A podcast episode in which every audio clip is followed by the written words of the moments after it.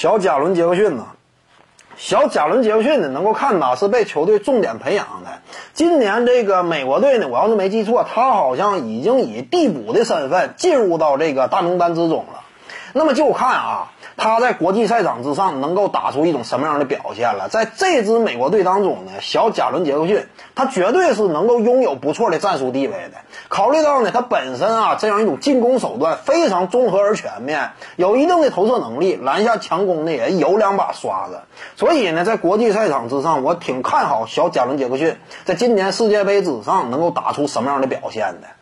啊，这名球员呢，可以说啊，完全有希望凭借这一届世界大赛真正做到崭露头角。因为说白了，上赛季啊，他打的呢，整体来讲中规中矩。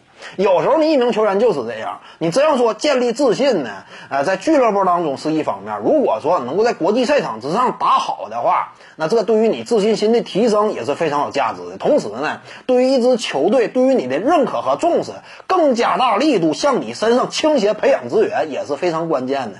你比如说当初在国际赛场之上，当时应该是还叫世锦赛呢，那会儿呢是这个呃半兽人嘛。